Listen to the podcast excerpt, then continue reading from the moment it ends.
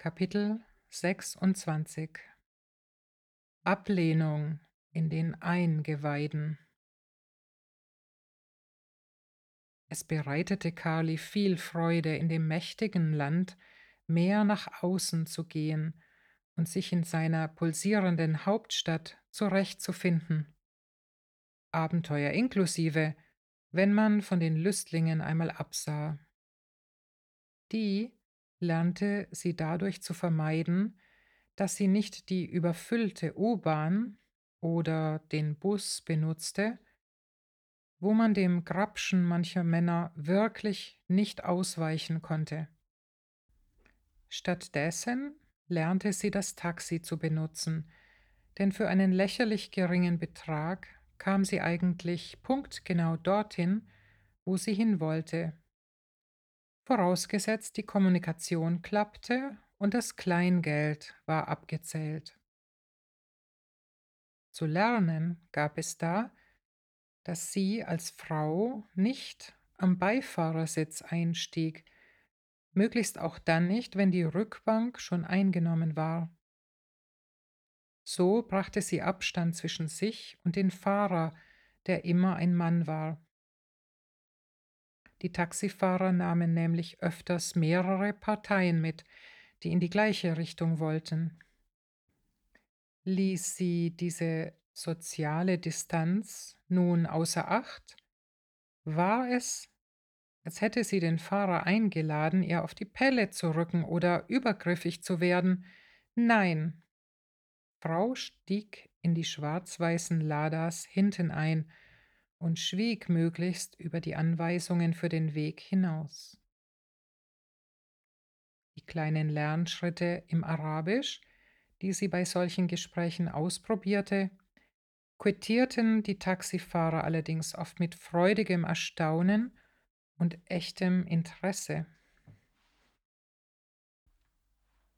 Im Binnenraum der Teambeziehungen sah es leider für sie zunehmend anders aus. Und das, obwohl alle einander viel Zuneigung und Wertschätzung ausdrückten. Irgendetwas passte nicht, auch wenn sie lange Zeit nicht benennen konnte, was es genau war. Manuel und Regina jedenfalls fanden, es wäre ihre Pflicht, die Teammitglieder seelsorgerlich zu betreuen. Carly empfand es als Vorrecht, wenn jemand Zeit nahm, in ihr Leben zu investieren. Sie hatte ja gern ihr Herz damals Angelique geöffnet und viel von ihr empfangen. Nun wollten Rickais gezielt Bereiche ihrer Vergangenheit aufarbeiten, in denen sie eine Notwendigkeit dafür erblickten. Sie machten mit Nachdruck Andeutungen darüber, wie viel geistlich noch verändert werden musste. Das verunsicherte Kali. Das Leiterehepaar hatte ein anderes Bild davon, in was hinein sie sich entwickeln sollte, als sie selbst es hatte. Von der Präsenz hörte sie nicht dasselbe wie von ihren Leitern. Reibung kam auch im Bereich Leitung auf, denn beim Beten durfte zwar jeder im Team geistliche, manchmal prophetische Eindrücke aussprechen. Es war aber ausschließlich Manuel, der sie beurteilen und Aktivitäten davon ableiten durfte da wo Carla gewohnt war, Eindrücke an dem zu messen, was sie in den SBS-Jahren als den Standard des biblischen Wortes kennengelernt hatte, wurde es schwierig. Denn für sie war es selbstverständlich, dass ein Leiter sich diesem Maßstab gern unterstellte. Es gab aber für ihre Sicht keinen Raum und kein Verständnis. Schlimmer, manchmal stand sie so da, als wolle sie mit Manuel rivalisieren. Carly wollte aber keine Person sein, die sich einer nötigen Korrektur entzog. Nein, sie wollte sich verändern, denn das wollte sicher auch Gott und es war auch Ehepaar Rickais Zielvorstellung. Allerdings beanspruchte Manuel mit größter Selbstverständlichkeit, dass allein er den richtigen Riecher hätte für das, was entschieden werden musste. Er hielt sich allein auch für den Hüter des Standards, der geistlich an alles anzulegen war, und schuf eine Hierarchie unter sich. Diesem Anspruch gab er viel Nahrung dadurch, dass er ja der einzige im Team aus Nordafrika, genauer aus Algerien war. Irgendwie schien es logisch, dass er deshalb am besten wissen müsse, wie man in dieser fremden Kultur zurechtkam. Aber er war als Kind in die Schweiz gekommen und musste wie alle anderen auch die neue Sprache und Kultur erst lernen. Es waren also der Vorsprung an Alter und Lebenserfahrung, er war Familienvater mit kleinen Kindern, sowie Manuels arabische Wurzeln, die er vor dem Team aufrichtete, um Gefolgschaft zu inspirieren. Bald erklärte er auch darauf gestoßen zu sein, dass er ethnischer Jude war, was das Prestige noch erhöhte. Kurz nach der Ankunft in Kairo begann der Leiter, eine andere Spiritualität in die Teamtreffen einzuführen, als Kali sie von JMA her gewohnt war oder sonst woher kannte. Manuel trug zudem eine Logik an sie heran, dass, wenn sie sich nur Gott, dem Vater, ganz überließ, dass sie dann automatisch auch ihm zu 100 Prozent gehorchen könne. Der Umkehrschluss galt natürlich auch, dass sie seine Leitung nicht angenommen hatte. Dieser Gedankengang klagte sie an. Sie fühlte sich zunehmend schlecht und in die Rolle eines Rebellen gedrängt. Sie besaß noch keine Worte dafür, ihre Vorbehalte auszudrücken und biblisch zu beurteilen. Ohne es zu wollen, wurde sie ein Gegenüber zum Leiter, eine Art Prophet. Aber eine solche Rolle war in der Vorstellung Manuels und der Gruppe nicht vorgesehen. Also, so die Schlussfolgerung, die das ganze Team übernahm, sie selber inklusive, musste mit ihr etwas nicht stimmen. Sie verwelkte immer mehr, denn sie wollte es ja alles richtig machen, wollte niemand verletzen, wollte nicht anecken und konnte genau das zunehmend nicht. Alles Mögliche, was sie an der SBS gelernt und gelehrt hatte, kam ihr in den Sinn, um manchen Gedanken oder Gebräuchen des Teams zu widersprechen. Jene Mitarbeiter aber, die gewohnt waren, einer Person, nicht einem Prinzip zu folgen, verstanden sie überhaupt nicht. Ihre Haltung wurde, nachdem sie von Manuel und Regina lächelnd als unreif deklariert worden war, von den anderen ebenso eingeschätzt und abgelehnt. Alle machten deutlich, dass sie Manuel 100% folgten. Carly war ratlos. Wie sollte sie nur damit umgehen? Zurückgehen, wo es kein Zurück gab? Sie hatte doch gerade erst die Brücken hinter sich abgebrochen. Unvorstellbar. Und die Präsenz? Wo war sie bloß?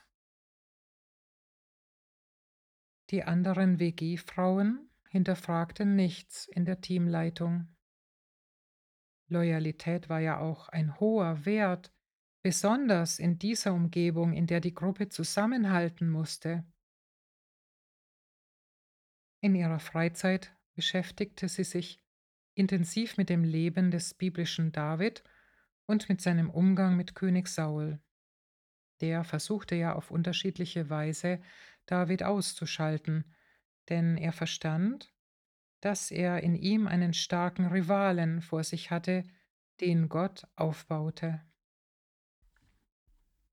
Ein Buch, das sie zu der Zeit las, betonte, wie damals viele christliche Bücher, dass niemand den Gesalbten des Herrn antasten dürfe. Gemeint waren damit christliche Leiter. Manche davon aus dem Gleis geraten, mit Saul als Modell. Den anderen Schwestern leuchtete eine solche Haltung unmittelbar ein. Auch sie nahm sich das zur Leitlinie. Leider konnte sie eine solche Dynamik und den Konflikt mit Manuel nicht angemessen beurteilen. Keiner sagte ihr auch, dass sie das Alte Testament nicht zum Maßstab machen sollte. Erst lange Zeit danach studierte Carla den Lebensstil der Mönche als eine traditionelle Variante christlicher Gemeinschaft. Manuel hatte jahrelang in einer evangelischen Gemeinschaft, einer Form von Kloster gelebt und diesen Lebensstil als für sich wichtig erkannt. Das war etwas Wertvolles. Es war für Carly aber nicht nachvollziehbar, obwohl sie von der Kommunität Friedenstal schon gehört hatte, in der er Mitglied gewesen war. Ja, in Selbitz hatte sie einmal eine andere solche in der Nachkriegszeit geformte Gemeinschaft flüchtig kennengelernt. Dennoch war ihr diese Lebensform fremd.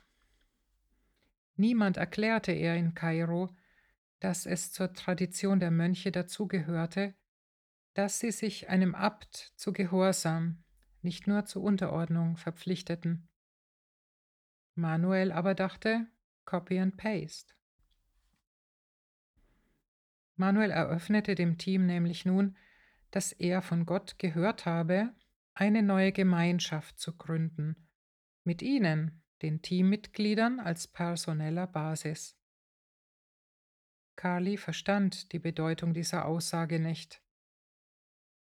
Im Nachhinein hätte sie einem Betrachter sagen können, dass eine solche Gemeinschaft nur mit Christen gebaut werden sollte, die die Regel verstehen und freiwillig danach leben konnten und wollten.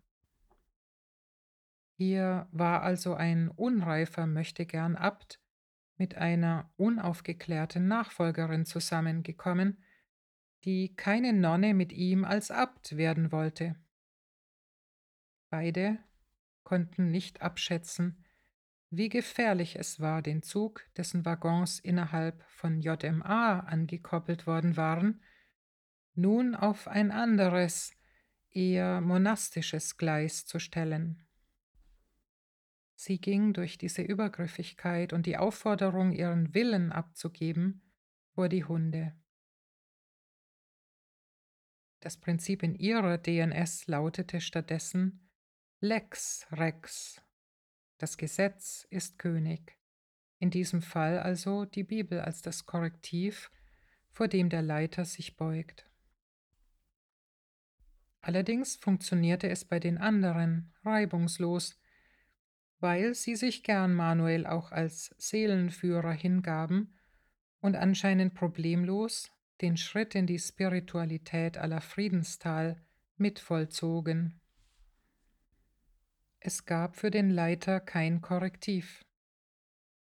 Vielleicht wäre ja ein Pastor wie der Winterthurer Jerry Coller ein Gegenüber gewesen, aber sie kannte diesen Mann ja nicht und erschien ein Freund Manuels zu sein. So war ihre Einsamkeit manchmal in Gemeinschaft besonders unerträglich, und es gab viele Tränen. Der Himmel schien verschlossen, kein Blitz, kein Wunderzeichen, mit dem die Präsenz diese traurige Abschaffung von allem unterbrach, was Kali heilig war. Gott meldete sich nicht zu Wort, stellte sich schon gar nicht erkennbar auf ihre Seite, nichts. Es war das Schlimmste für sie, höchst subtil inmitten der wichtigen, wärmenden Tischgemeinschaft als Abtrünnige hingestellt zu werden. Sie konnte sich nicht gegen die indirekte Art wehren, mit der Manuel sie vor allen anderen aufforderte, ihm ihren Willen bedingungslos auszuliefern. Noch schlimmer war allerdings, als Person belächelt zu werden, die die missionarische Herausforderung nicht gemeistert hatte. Das griff zutiefst ihr Selbstbild an. Wie stand sie denn da vor denen, die sie ausgesandt hatten, als Versagerin, gescheitert und daher auch der Unterstützung nicht würdig? So unfähig, dass sie heimgeschickt wurde, während die anderen wie ein Jet bei laufenden Triebwerken mächtig vorankamen.